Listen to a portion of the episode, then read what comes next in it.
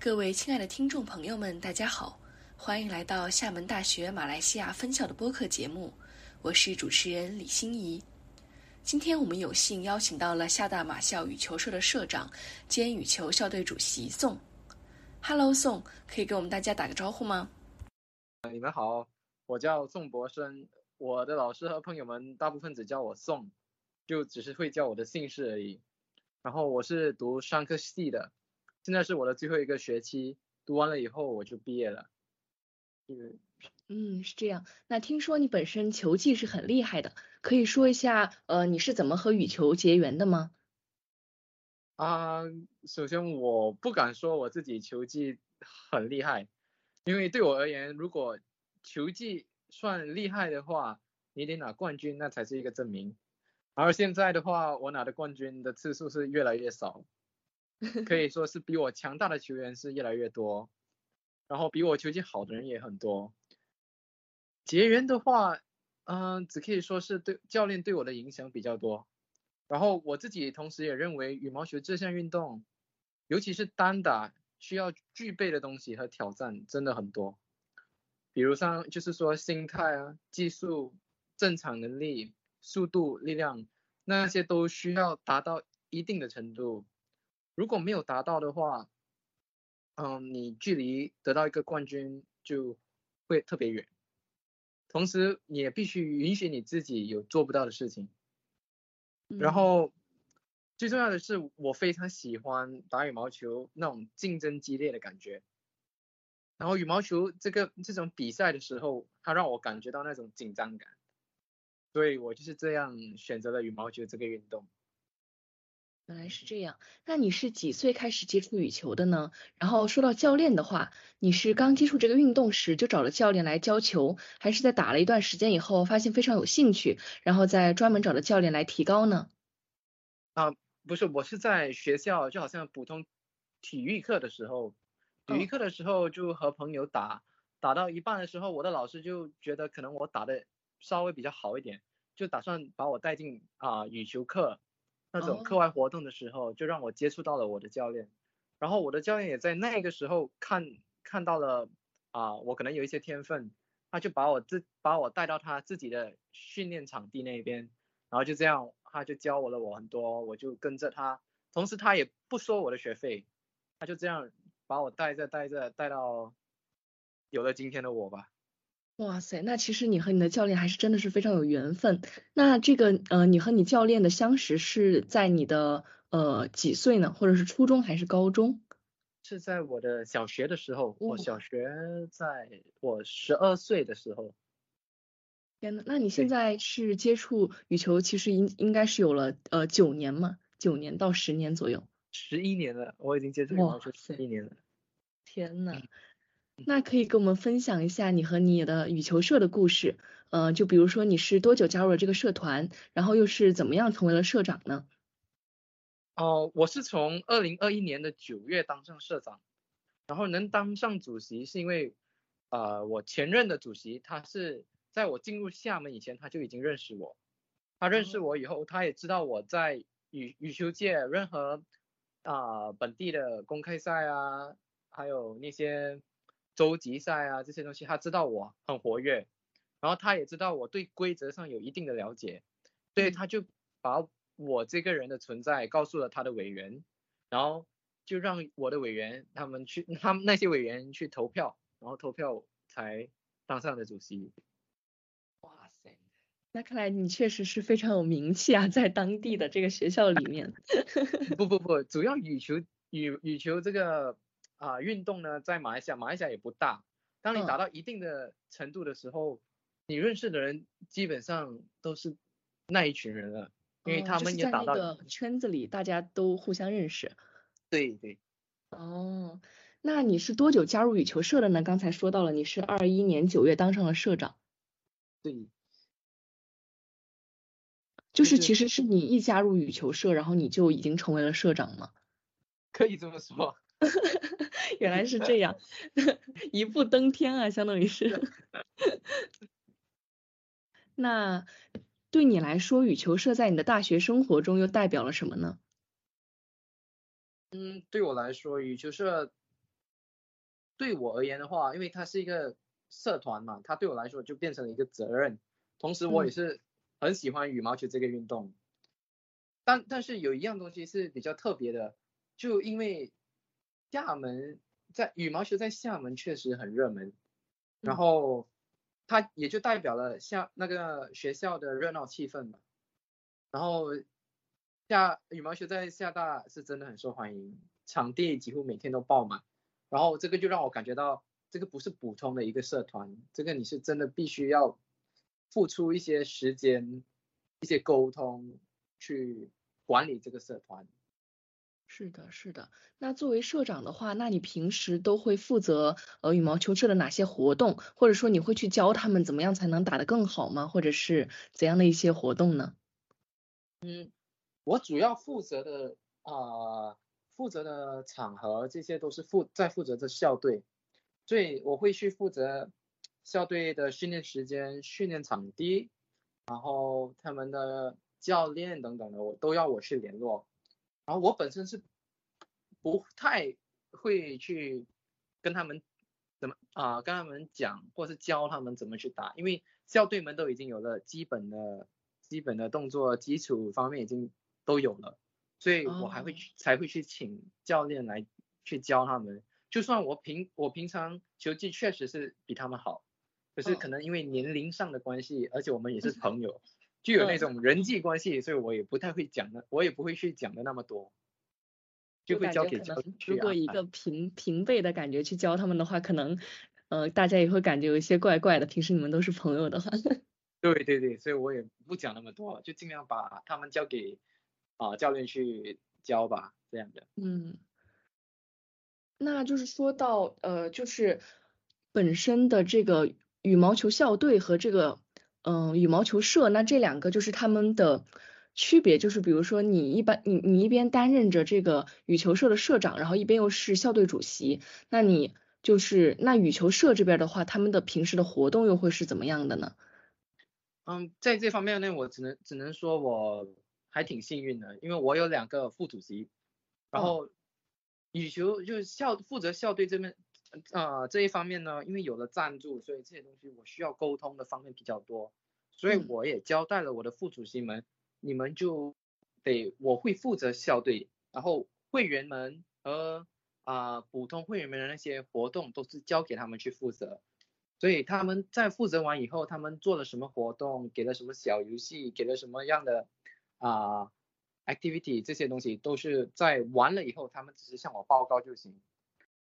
所以你还是有两个非常得力能干的助手，对吧？就相当于是你的副主席。那刚才你有提到，嗯，你说，嗯，不好意思，就是就不只是两个，就我的委员们都很出色，所以我能很放心的去管理一方面的事情。那确实，这个社团也是非常的不错了。那你刚才有提到会员这个词，这个会员的意思是说加入了呃羽球社的社员吗？对，就是。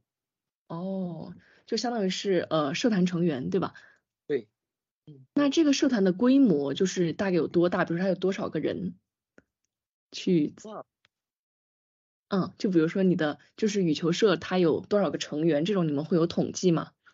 会会会，好像因为我们学校我们统计方面呢，我们会跟着场地去统计，因为我们场地最多也只有四个，嗯，所以我们。一个场地，我们最多也只可以到二十个成员，所以我们一次活动最多只能容下八十个成员。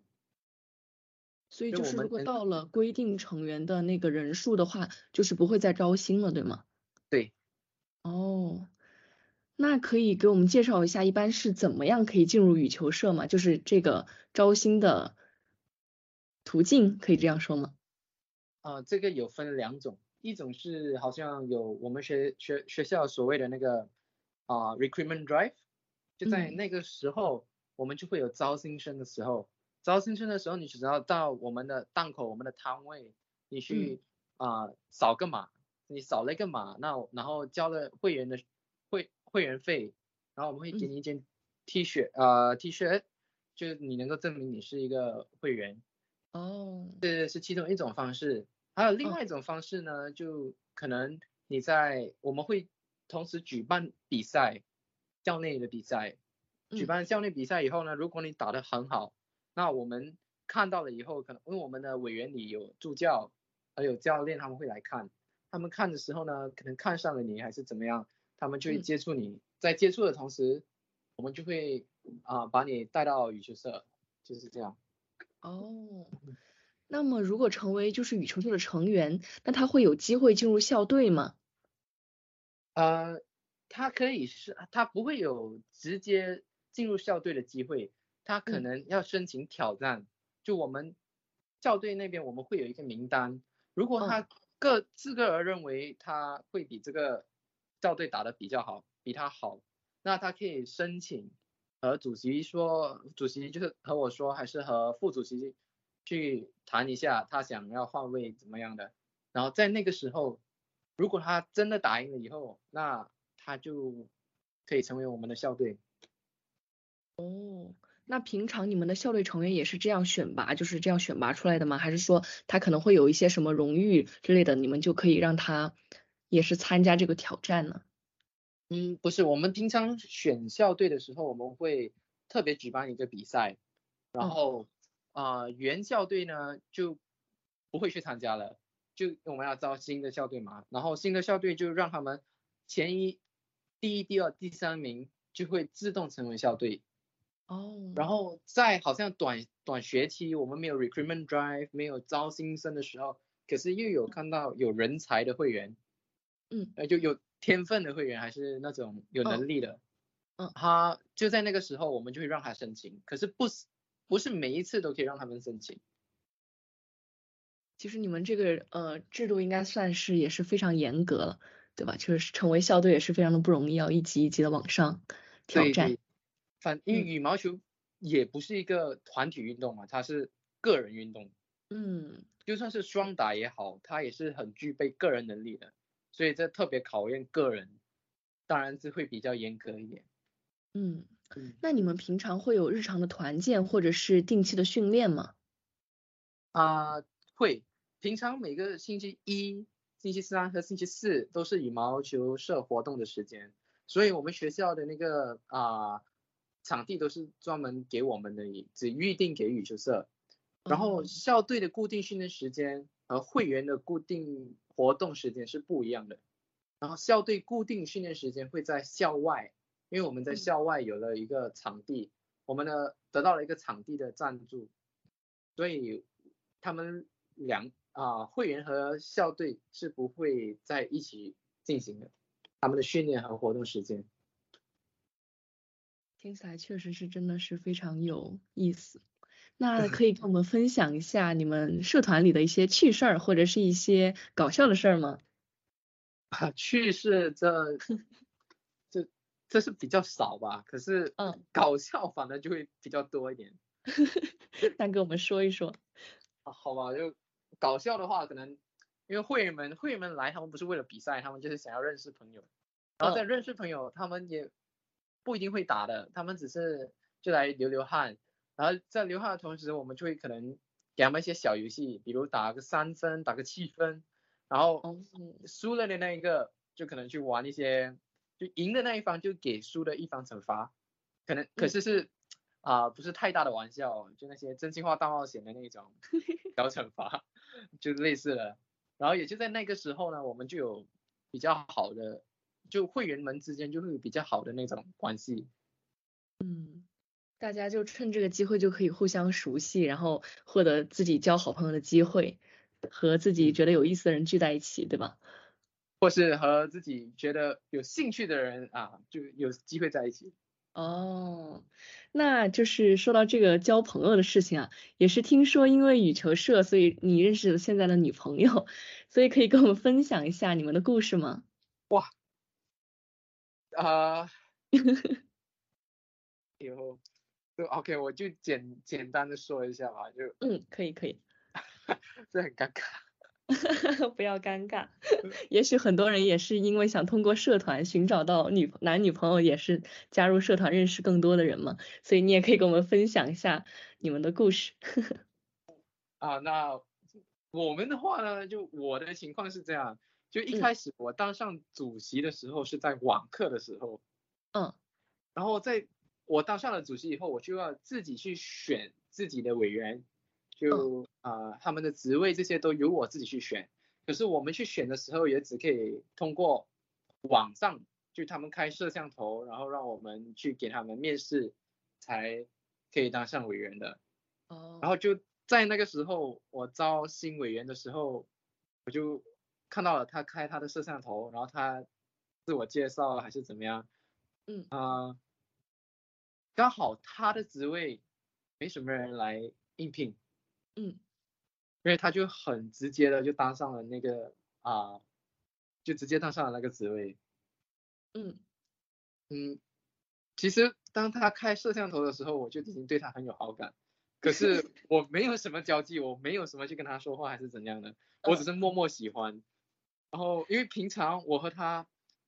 说话，还是我问他事情的时候，他他的回复都是很客套的，所以我也不 敢再去找他。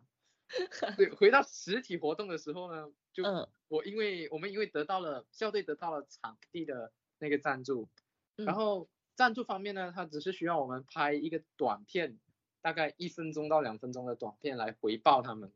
哦。然后就在那个时候呢，因为啊是我和赞助商去沟通，嗯，然后他因为要拍摄，他也去了解了一下那些拍摄的那些环节还是怎样的。就哎呦，在那个时候，嗯，他也和我讨论了他会怎么样，怎样去处理，怎么样去拍摄。就是在那个时候，我有了比较多的接触，然后就慢慢的，我就呃很确定，很确定的，哇。是怎样的一个关系？就是却就是慢慢觉得，就是你们俩就互相接触多了以后，就互生好感了，是这个意思吗？就是其实你对他是一见钟情，但是在你们俩互相接触中，他也对你产生了这种好感，对吧？嗯，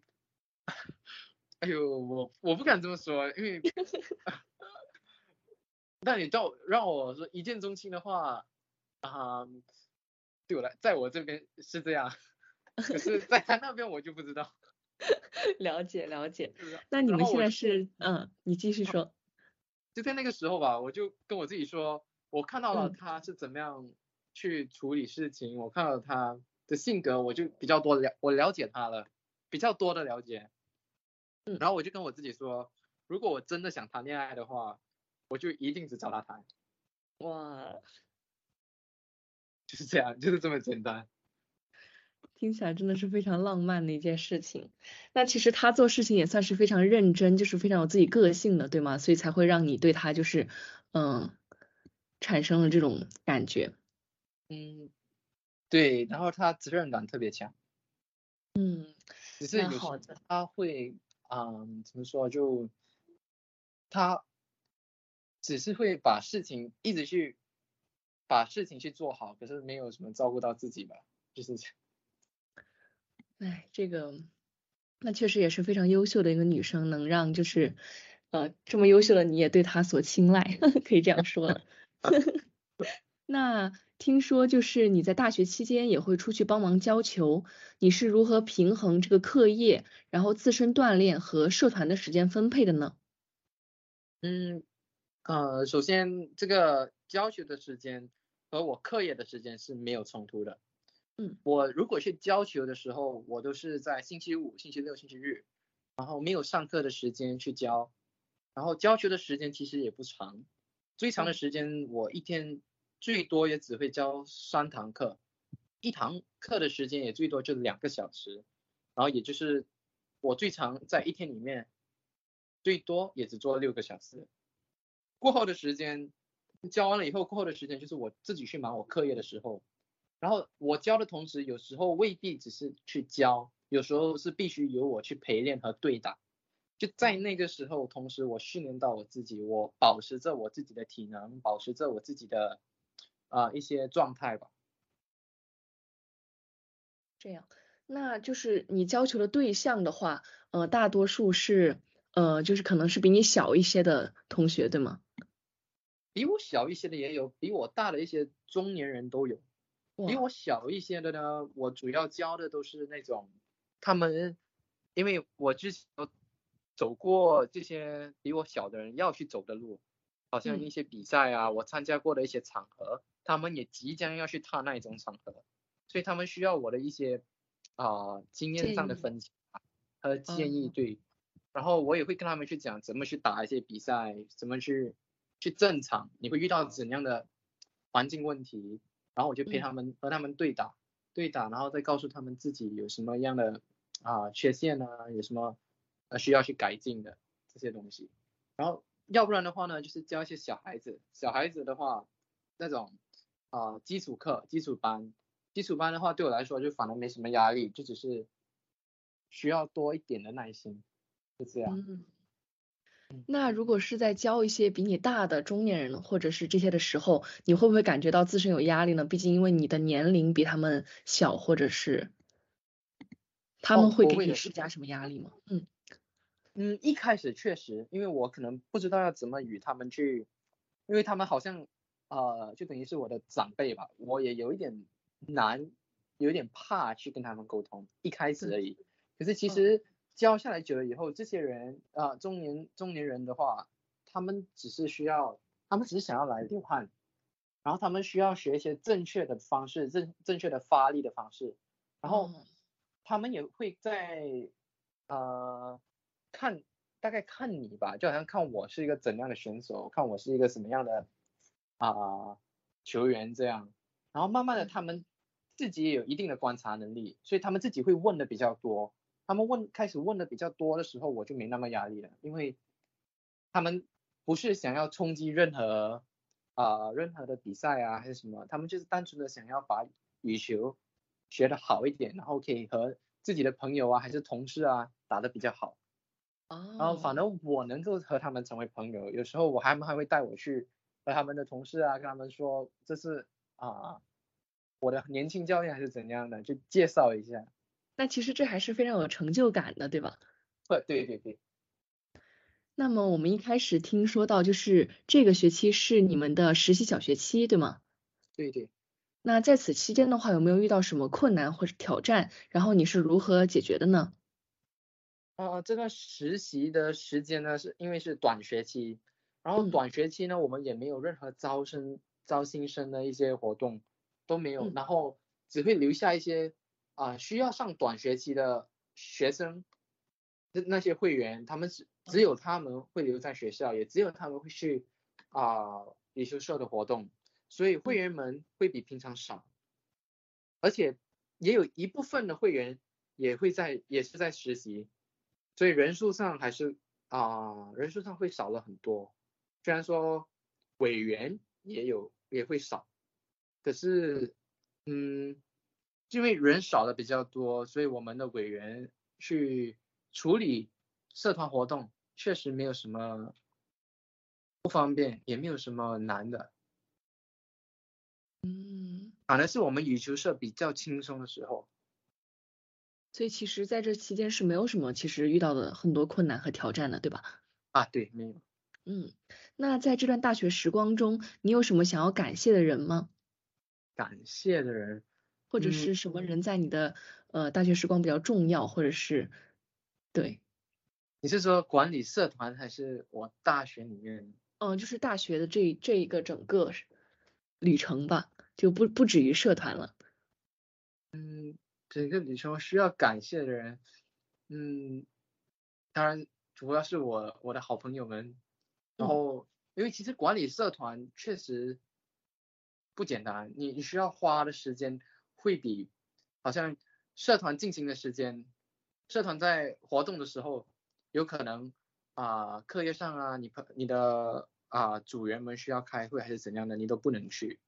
然后在那个时候呢，因为我会和我自己的组员，呃，我和我的好朋友组队，然后我的好朋友们组队的时候，他们会比较迁就我，然后迁就的时候，啊、确实我会有点内疚，可是要我确实很感谢他们，如果没有他们的迁就，我可能都过不了那个学期。然后在嗯，我啊处理这社团的时候，我要感谢的人就是我的两位副啊副主席。嗯嗯，因为我两位副主席会在我不在的时候，或是我不能不能到活动的时候去帮我，然后也不需要我去交代什么，他们也不会啊有任何抱怨的还是什么，就我一说，只要我开口啊，他们就会去帮我了。所以我在这方面，我觉得他们帮我省去了特别多的时间，也特别多的麻烦。当然，我也是，就他们是我最感谢的人了。所以就是，其实朋友在这个大学时光中还是非常重要的，不管是在学习中，还是在这个社团活动中，朋友都是帮了你非常多的人，对吧？对对对。嗯，那就是我们刚才说到你也是即将毕业了，那羽球社你有没有选好你的下一任接班人呢？哦，已经选好了。那我们可以在这里说说他，呃，对他的寄语吗？寄语吗？嗯，我会对他说的话就是，哦。你不要去管别人怎么看你，嗯，呃，你在这边，不管你在哪里，都会有人讨厌你的，所以你也满足不了任何人。当你需要做决定的时候，你就只可以果断去做，你不可以太在意别人的感受。只有一些人，就重要的人，会影响你的决定的人的感受，你可能要去在意。可是不是所有的人都需要我们去照顾他的感受，所以就把。你在意的人分配好，分类好，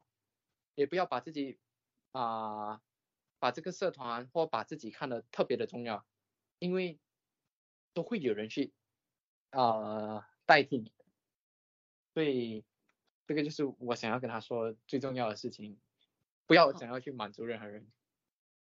好，那我们谢谢宋。那呃，我们最后一个问题是，呃，在就是你毕业以后还。继打算继续羽球这个运动吗？或者是你打算把它当成一个呃职业或者是一个爱好？嗯，职业职业的话，已经作为一个选手的话，已经不太可能。因为如果想要说职业的话，现在很多职业选手他们付出的时间在训练方面，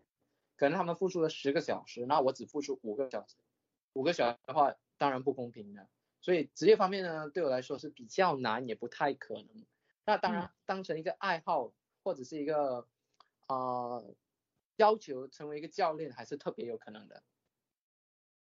那我是绝对没有会离开而且这个运动特别远。就是这个羽球这个运动还是会成为你人生的一个非常重要的一个陪伴，对吧？对对。好的，谢谢宋今天给我们带来的分享，也期待宋和羽球今后的故事。这里是我们谈谈，我们下期节目再见。